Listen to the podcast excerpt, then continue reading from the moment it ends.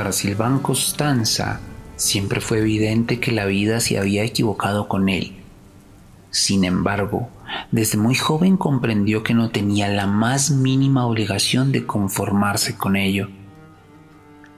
Aunque siempre supo que no era un vampiro, era la conciencia de ser un hombre perfectamente normal, capaz de despertar sin sobresaltos ante la primera luz del alba y de sentir aprensión ante la sangre derramada, lo que le abrumaba y entristecía. Le era imposible de apartar de su inteligencia este pensamiento, y lo que era peor, cada vez que el espejo le devolvía a ese otro Silván Constanza, no se daba cuenta de la injusticia de la que era víctima Muchas veces le he visto llorar de impotencia al hacer el recuento de todos esos detalles que lo llevan a la conclusión de que la inmortalidad y la dicha de saberse distinto simplemente le han sido negadas. Comprendo su angustia. Después de todo, es el séptimo hijo de un séptimo hijo de un conde. Si no eslavo, por lo menos tirolés. Por sus venas también circula diluida la ambigua celebridad de dos Borgias y hasta el lejano secreto de un Bathory. Aunque la palidez y angulosidad de sus hermosas facciones sean herencia de una madre escocesa el oscuro cabello y los ojos enormes y negros deben provenir de la línea paterna, conformada por valientes varones medio italianos, medio austriacos, nobles de fortuna incalculable y vidas tan breves como prolíficas.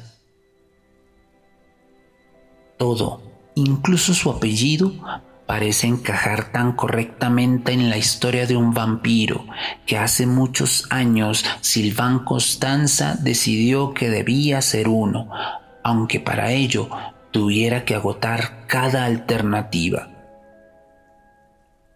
Lady Catherine Constanza, su madre, siempre había estado ilusionada con el más joven de sus vástagos y le demostraba su afecto como no lo había hecho con los otros seis quienes quizá por ser tan normales apenas despertaron su curiosidad.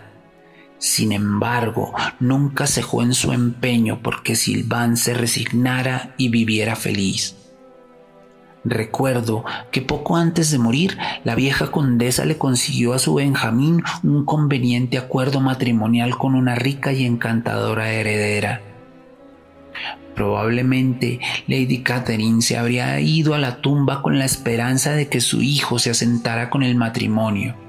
Pero después de un tiempo la novia se dio cuenta de que no estaba dispuesta a lidiar con un hombre que gustaba de dormir en un ataúd. Cuando la joven anunció la ruptura del compromiso, Silván no protestó. No podía decir que estaba perdiéndose de algo mejor que la búsqueda que lo obsesionaba aceptó de buen grado su soledad. Ya habría más mujeres dispuestas a ser mordidas. Además, para entonces creía percibir a su naturaleza reclamándolo por completo, con una fuerza mucho más allá de su control. Empezó a dormir de día. Programó su cuerpo con tanta disciplina que logró acostumbrarlo a sueños diurnos de 12 horas ininterrumpidas cambió su vestuario, que de usual era siempre oscuro, por un negro absoluto de anacrónicos trajes de estilo victoriano, hechos exclusivamente para él. Trató inútilmente de rodearse de gente conocedora y de buena gana hubiera patrocinado a Nerval y a Gautier si no hubiesen muerto dos generaciones antes.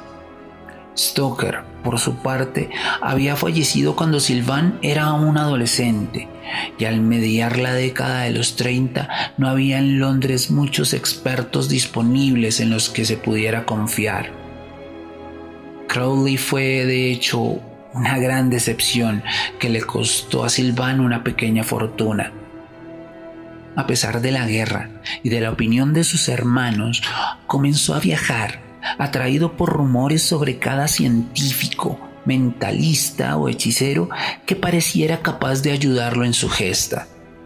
No estaba dispuesto a dejar sus afanes a pesar de que constantemente se veía decepcionado, solitario e incomprendido, en un país al que nunca habría viajado en otra circunstancia, y siempre volvía a Londres a esperar de sus emisarios nuevas noticias que lo sacaron otra vez de su ataúd.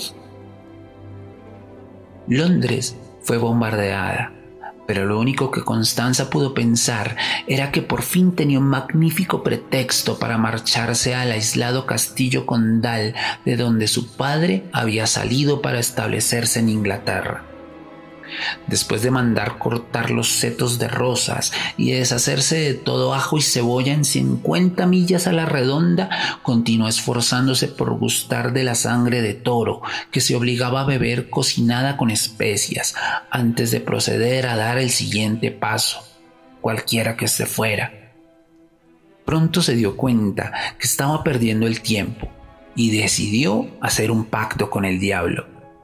Dos años de rituales barrocos y completamente inútiles le convencieron de que no era tan fácil persuadir a Satán de interesarse por su alma, la que después de todo era ya un bien bastante depreciado. Por fin supo que tendría que recurrir a la única posibilidad que no había probado. El tiempo se agotaba. Si quería ser un vampiro, tendría que dejarse morder por uno sus enviados continuaron su labor, revisando cada rincón del mundo, ahora como nunca en busca de un vampiro auténtico. De nuevo, las decepciones fueron muchas, pero Silván Constanza había madurado la virtud de la paciencia.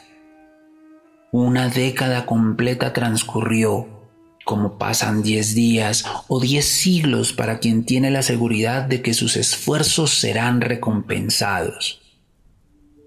La guerra terminó y los confines cambiaron de sitio. Los seis hermanos Constanza dejaron de molestarlo y comenzaron a morir, fieles a la tradición ancestral de su apellido.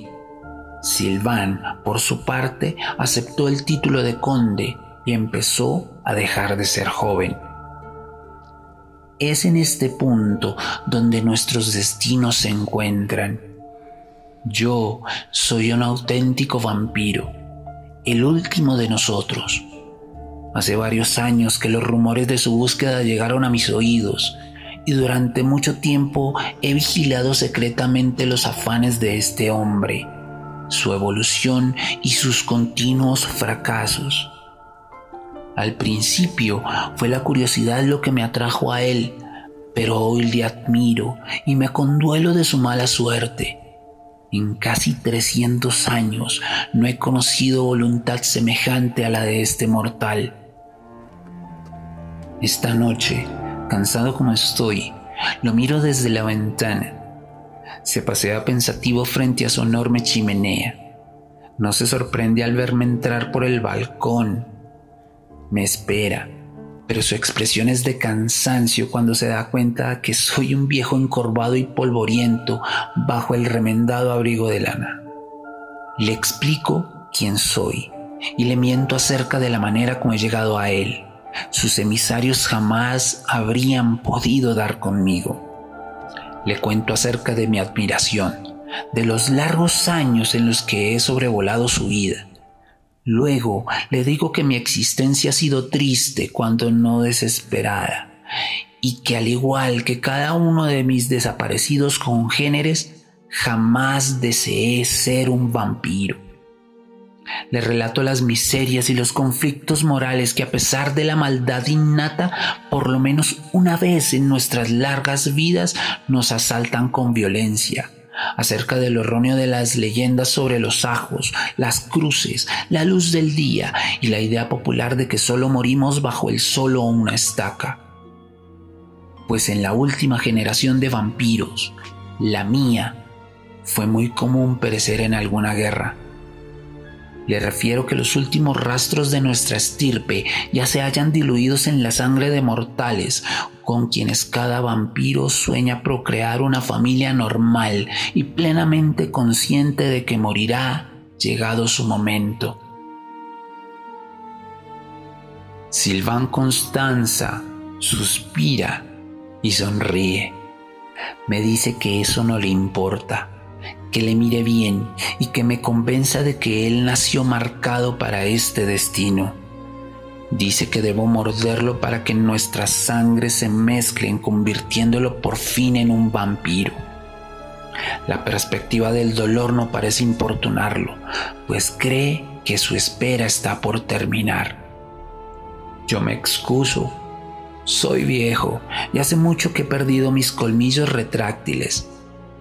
Ambos sabemos que sin mordida la conversión será imposible. Le juro que si en mis manos estuviera, hace mucho que lo hubiese complacido, pero es hasta hoy que la ansiedad instintiva por volver a probar la sangre humana me ha orillado a este atrevimiento. No creo necesario explicarle que ni la carencia de colmillos, ni el honorable entendimiento que se ha establecido entre nosotros impedirán que su noble sangre nutra por fin la triste existencia de este último vampiro. Con una disculpa, extraigo de entre mi ropa una navaja de barbero que siempre llevo conmigo y camino hacia él muy lentamente.